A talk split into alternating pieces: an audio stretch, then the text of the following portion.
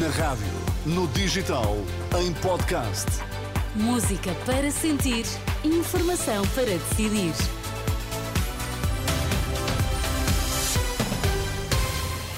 Vamos às notícias, edição na uma. Começamos com os títulos em destaque.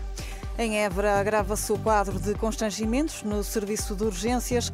É uma questão de pormenores. Qatar está confiante em acordo para a libertação de reféns pelo Hamas.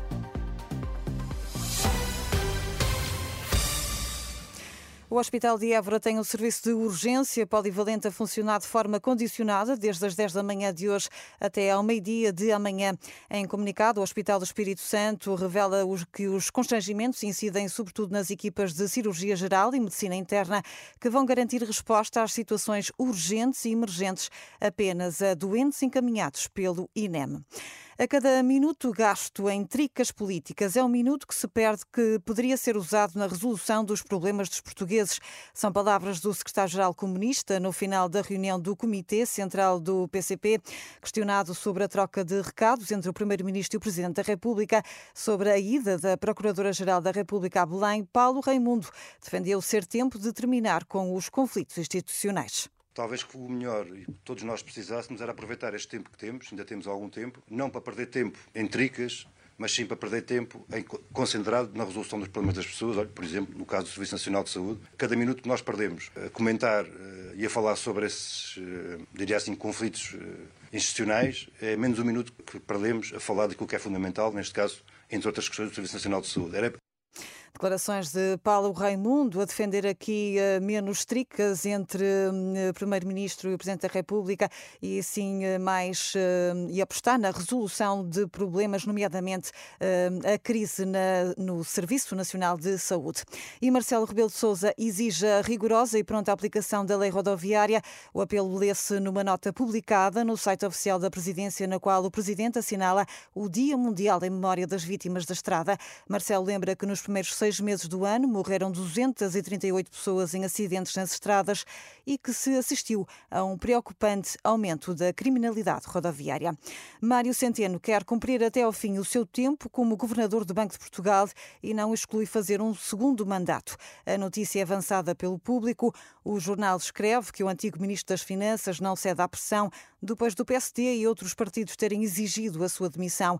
Em causa o facto de o nome de Centeno ter sido avançado como possível sucessor de António Costa como primeiro-ministro. Está pendente por pormenores o acordo para a libertação de reféns israelitas pelo Hamas. É a convicção do primeiro-ministro do primeiro-ministro do Qatar que adianta que a conclusão de um acordo assenta agora em questões práticas menores. Mohamed Al-Thani, governante do Qatar, país que tem servido de mediador nas negociações, falava em Doha em conferência de imprensa conjunta com o chefe da diplomacia da União Europeia, Joseph Borrell, onde se mostrou confiante num acordo entre Israel e o Hamas para a libertação de reféns. Estima-se que 239 pessoas eh, permaneçam em cativeiro, eh, mantidas reféns pelo movimento palestiniano na sequência do ataque do Hamas em solo israelita a 7 de outubro. Entretanto, vão ser transferidas, eh, transferidos para o Egito cerca de 30 bebés prematuros internados em Al-Shifa, o maior hospital de Gaza. Notícia avançada pela Associated Press. O hospital foi visitado ontem por uma delegação da Organização Mundial de Saúde que considerou a unidade uma zona de morte dadas as carências e ordenou a retirada total dos quase 300 doentes e 25 funcionários que ainda permaneciam no estabelecimento hospitalar. A paz é possível, na, na guerra só ganham fabricantes de armas. São palavras do Papa que, depois da recitação do Anjos na última hora na Praça de São Pedro, voltou a lembrar os conflitos no Médio Oriente e na Ucrânia. Francisco insistiu no apelo à paz e à boa vontade. La pace è possibile. A paz é possível, é preciso boa vontade. A paz é possível. Não nos resignemos à guerra e não esqueçamos que a guerra é sempre, sempre, sempre uma derrota. Só ganham os fabricantes de armas. Soltanto guadagnano i fabbricatori delle armi. Antes, na missa celebrada esta manhã na Basílica de São Pedro para assinalar o Dia Mundial dos Pobres, Francisco referiu-se à pobreza como um escândalo e lembrou que há diferentes tipos de pobreza.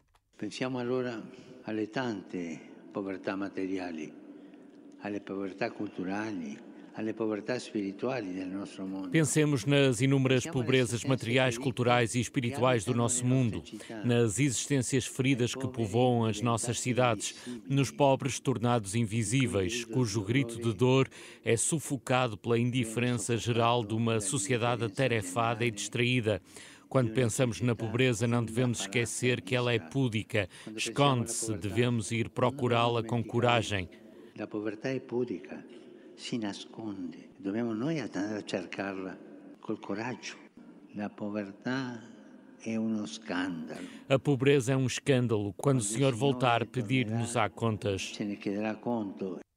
Palavras do Papa Francisco este domingo na Praça de São Pedro. Na Argentina já se vota para a segunda volta das eleições para eleger o próximo presidente. Mais de 35 milhões de argentinos escolhem hoje então entre Sérgio Massa e Javier Milei para governar o país a partir de 10 de dezembro. Na primeira volta em outubro, Massa teve 36% dos votos, enquanto Javier Milei ficou com 29%.